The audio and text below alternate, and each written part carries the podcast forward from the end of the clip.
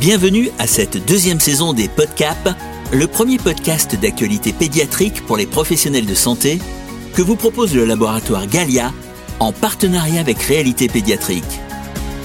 Chaque mois, au travers d'une interview d'une dizaine de minutes, un expert vous livre sans tabou sa lecture scientifique et médicale d'un sujet au cœur de votre pratique.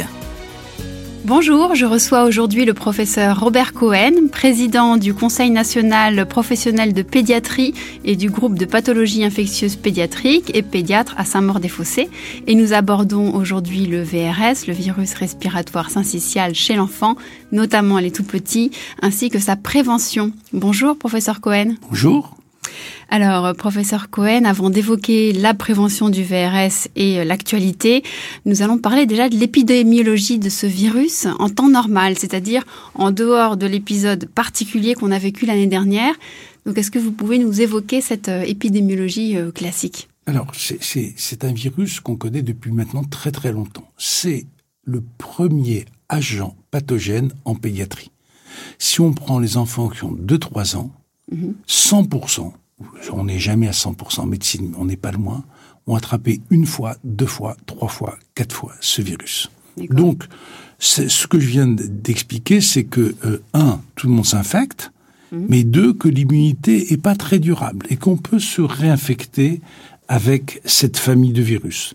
Cette famille de virus, parce qu'il y a en fait dans ce qu'on appelle le VRS, plusieurs VRS qui est qui sont différents mhm. et qui peuvent varier les uns par rapport aux autres.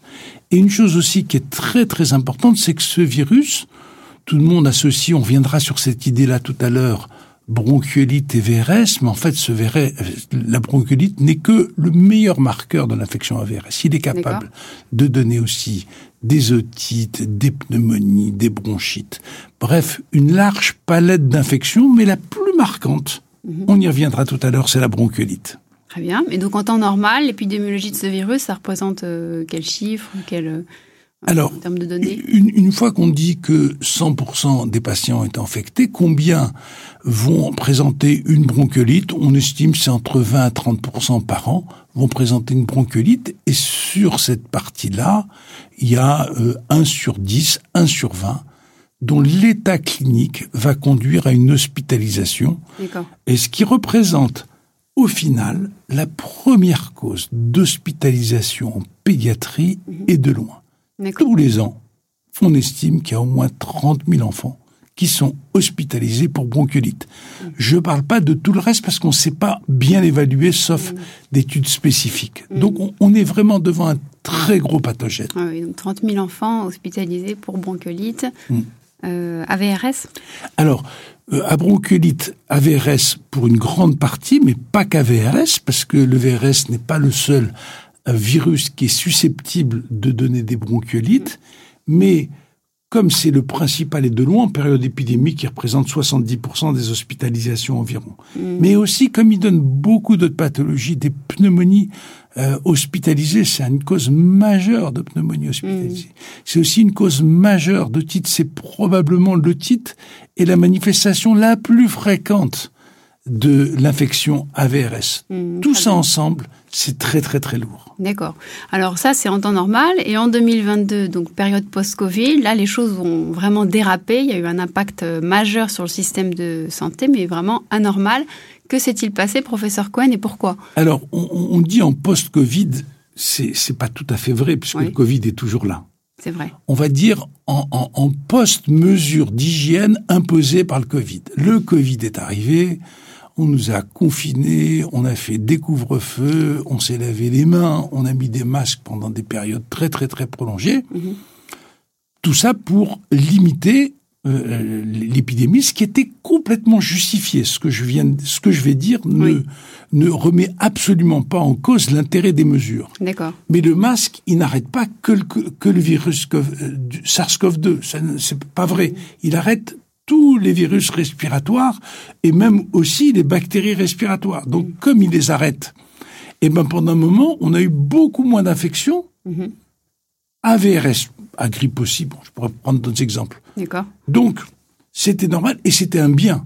On ne pouvait pas se payer le luxe à la fois d'une euh, d'hospitalisation pour Covid avec des hôpitaux pleins chez l'adulte plus que chez l'enfant, puisqu'il y a peu, de cas chez l'enfant, relativement hospitalisé, hein, et en plus des épidémies de grippe et de VRS.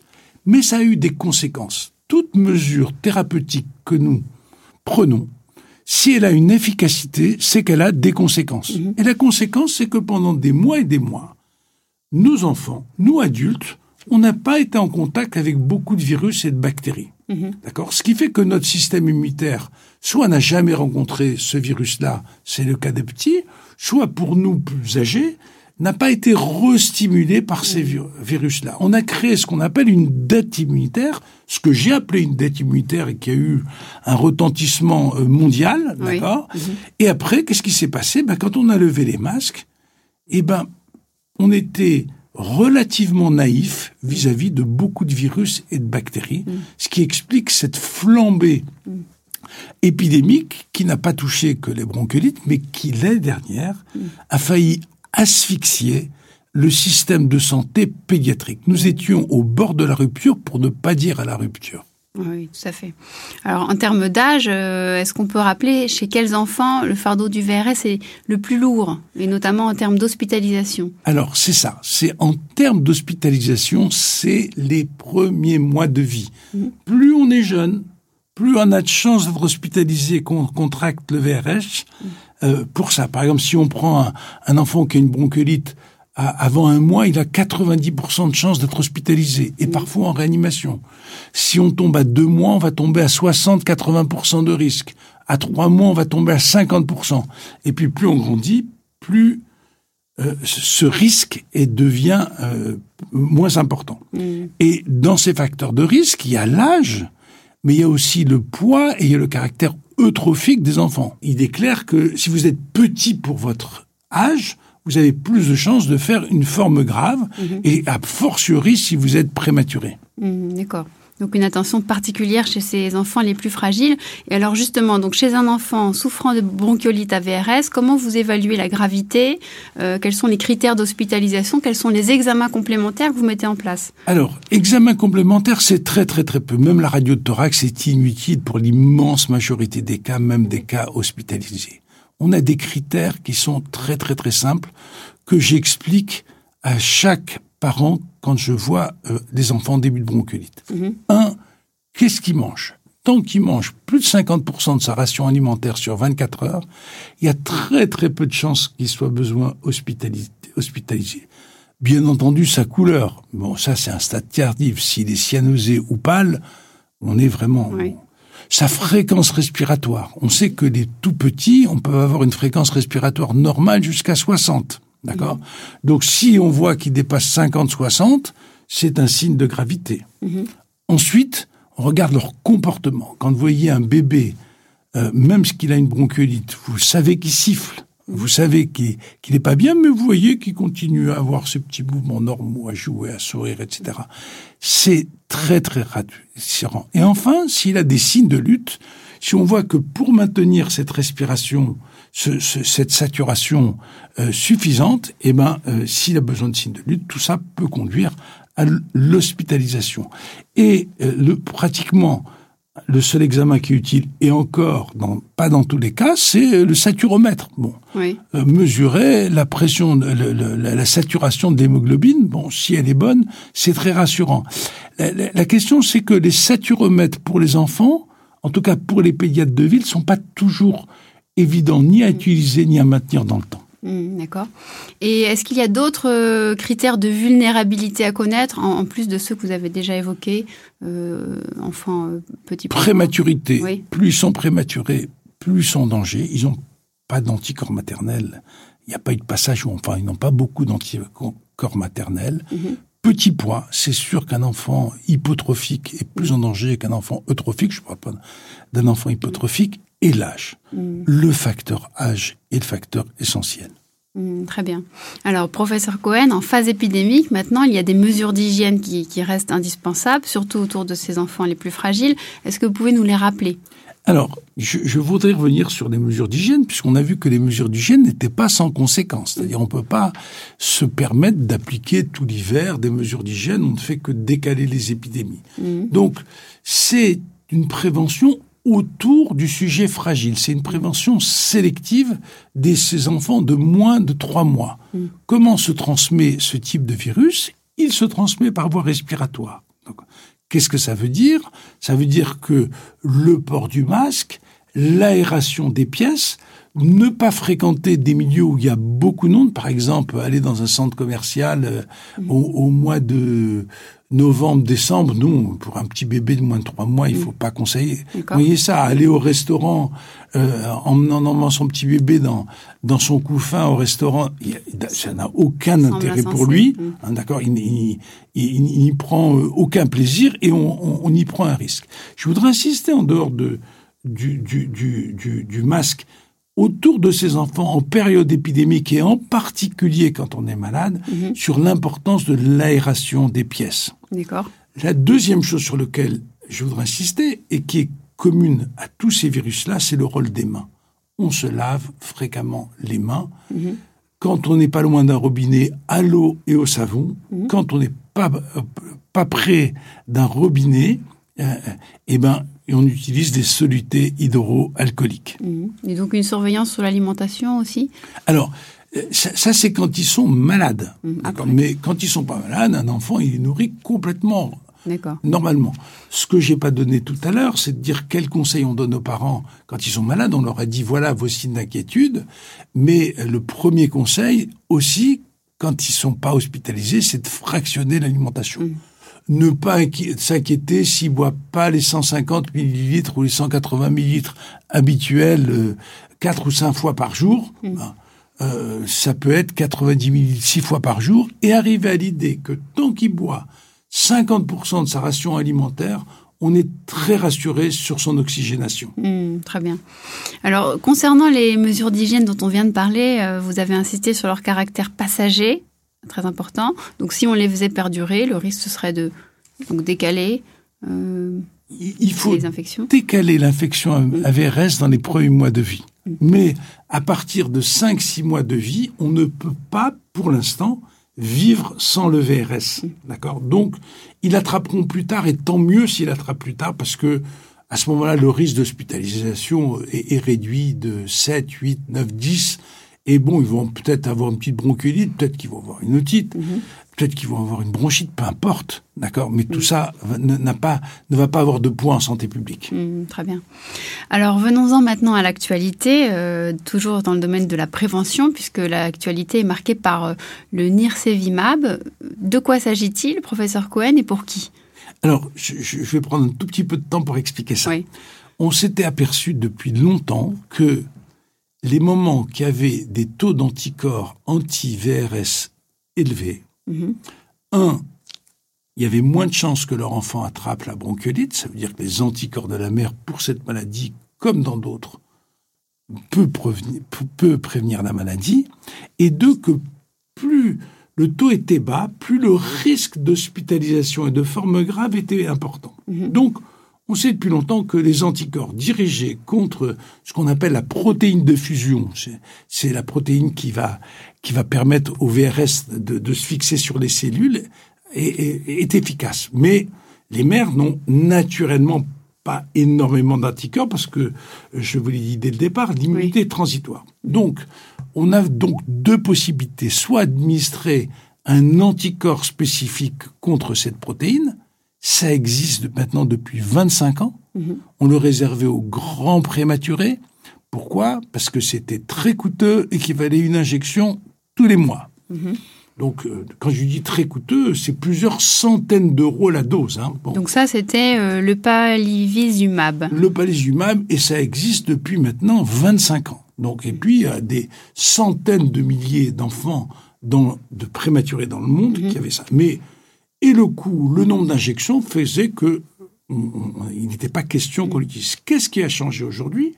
C'est qu'on a un anticorps qui est aussi un anticorps monoclonal, qui n'agit pas tout à fait sur le même site de cette protéine F, qui a plus d'affinité, et surtout, par des techniques chimiques ou génétiques, on a permis que la demi-vie de ce produit soit beaucoup plus longue. Mhm. Ce qui fait que, au lieu d'avoir une injection tous les mois, on a une injection au début de saison et ça protège l'enfant pendant les 5-6 premiers mois. la période où il a le plus de chances d'être hospitalisé. Après, probablement, il va attraper le VRS, mais c'est une autre histoire. Donc, voilà. Alors le schéma d'administration, vous l'avez évoqué à l'instant, donc c'est ça, c'est une injection à la maternité? Une injection aujourd'hui à la maternité, mais on a tout le premier mois, tout le deuxième mois pour le faire.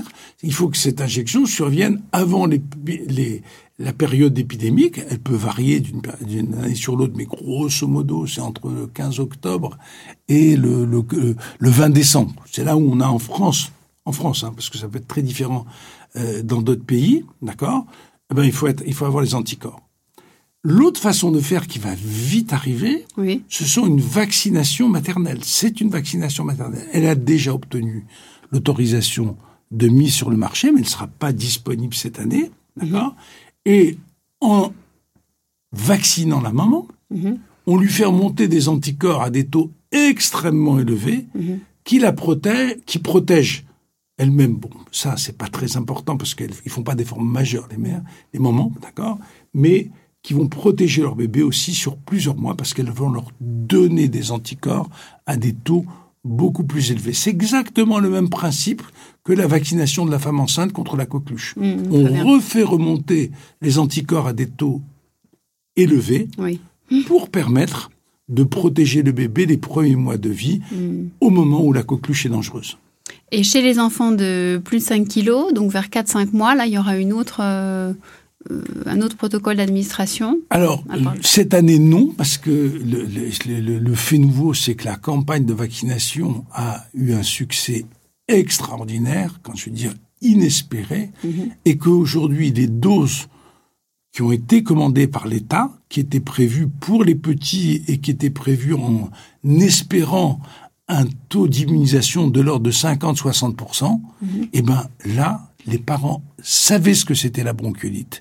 Et quand on leur a proposé, eh ben on est à 70-90% de taux de couverture. D'accord. Donc, il y aura plus assez de, assez de doses. Donc une très belle adhésion, c'est ce que vous dites. Les Ah, mais parents ont euh, exceptionnel, mais, mais comme Cette quoi, dotation de l'État, c'est combien de doses en tout? euh, la, dotation de l'État était de 200 000 doses, comme on la- la- la- notre corps de naissance c'est 725 000, mais il faut protéger que la période hivernale. Hein. C'est pas la peine. En mars, c'est pas la peine d'être protégé par le euh, pour- contre le VRS, d'accord? Donc on avait calculé bah, moitié de, de de 725 000, ça fait 360 000, etc. Et puis on espère euh, un taux de cou- couverture, un, taux d'immunisation de l'ordre de 60, 50-60%. On a dépassé ces chiffres-là. D'accord. Donc, Donc vous- l'urgence, oui. c'est de prévenir les petits. D'accord. Donc il y a ce- face à la- un risque de pénurie, c'est ce que vous dites. On, on va surtout. euh, C'est pas un risque, il est là. Il est là. Il- Donc pour l'instant, les enfants de plus de 5 kilos, euh, c'est mis de côté. Enfin, on va C'est se côté. concentrer sur les- plus jeunes. Très bien. Est-ce qu'on a déjà des résultats chiffrés sur l'impact de cette molécule, le nirsevimab? Est-ce qu'on a des, des éléments euh, sur les, les données, euh, les résultats? Alors, on a de l'impact surtout parce que tous ces, tous ces produits ont obtenu l'autorisation de mise sur le marché sur des études comparatives, soit versus placebo, soit versus groupe témoin. On sait que l'efficacité en termes d'hospitalisation se situe entre, on va dire, 70% la forme basse à 85-87%. C'est énorme. Énorme. D'accord? Mais c'est pas toutes les bronchiolites. Rappelez-vous que c'est que pour les bronchiolites AVRS. D'accord. Et si on cumule ces études, on arrive à ce chiffre-là pour nirsevimab. Et la vaccination euh, donne des résultats qu'on ne peut pas comparer parce qu'il n'y a jamais eu d'études comparant nirsevimab versus vaccination maternelle. Et ce type d'études n'existera pas parce que il faut des effectifs tellement importants que ça ne sera pas possible, sont du, du même ordre. Donc, aujourd'hui, et encore plus demain, on pourra prévenir une très grosse partie des formes graves des, euh, des infections AVRS, en particulier les bronchiolites, et nous, nous espérons aussi bien d'autres choses que les bronchiolites. Et donc, si on regarde les progrès attendus dans les cinq prochaines années, quels sont les autres progrès euh, thérapeutiques attendus? Alors, il y a déjà une vaccination chez l'adulte, parce que chez l'adulte, contre euh, le, le VRS, les sujets âgés, c'est comme pour le reste, hein, ils s'infectent des formes graves de la griffe, ils font des formes graves du VRS. Il y a déjà des vaccins qui sont destinés aux sujets âgés, avec une efficacité qui est, qui est loin d'être négligeable. On n'a pas un recul pour savoir. c'est- On sait que ça protège au moins deux ans. Maintenant, on ne sait pas si ça protège plus longtemps. Donc c'est ça. Et après, on espère des vaccins chez l'enfant, Oui. plus grand, pour non seulement les prévenir dans les six premiers mois, mais les empêcher de s'infecter. Mais là, nous n'y sommes pas encore. Très bien, parfait. Alors, pour terminer, professeur Cohen, est-ce que vous pourriez donner trois messages clés à retenir pour les professionnels de santé qui nous écoutent, pédiatres en particulier? Alors, premièrement, euh, euh, la bronchiolite, c'est un poids considérable. Il faut absolument la réduire. Et on a aujourd'hui deux outils. Le nirsevimab, nos plus petits enfants seront immunisés à plus de 50-60%. Donc ça sera absolument euh, important de, de, de, vé- de vérifier ça. Donc vraiment, le poids des bronchiolites. Deuxièmement, on va quand même voir des bronchiolites parce qu'il y a une partie des bronchiolites qui ne sont pas liées au VRS et que donc on va pas réduire de 30 000 à zéro bronchiolite, ça c'est ça on ne sera pas et de toute façon, je vous ai dit l'efficacité n'est pas de 100%, on va dire entre 68 et 85%, So- entre 70 et 85%. Donc on va voir, mais on espère des formes moins graves, surtout que ça ne finisse pas par emboliser comme ça été plusieurs années et comme ça a été insupportable l'année dernière, euh, le système de santé qui fait que ça retentit sur les soins de toutes les autres maladies. Rappelez-vous, on était obligé de reculer des interventions chirurgicales. Oui. On était obligé de reculer des hospitalisations en hôpital de jour pour des bilans, etc. C'est que quand ça touche c'est- à ce point-là le système de santé, le retentissement par effet domino est extrêmement important. Très bien, donc c'est le troisième point. Merci beaucoup, euh, professeur Cohen, pour ces éléments très concrets sur euh, la prévention autour du VRS et des bronchiolites à VRS en particulier. Merci à vous, chers auditeurs, de nous avoir suivis. Je vous donne rendez-vous très prochainement pour un nouveau podcast avec un nouvel expert sur un autre sujet. Au revoir, à bientôt. Merci beaucoup. Ce podcast vous a été utile? Alors ne manquez pas de le liker, de le partager et d'en parler à vos confrères. Le laboratoire Galia et Réalité Pédiatrique vous remercie de votre écoute.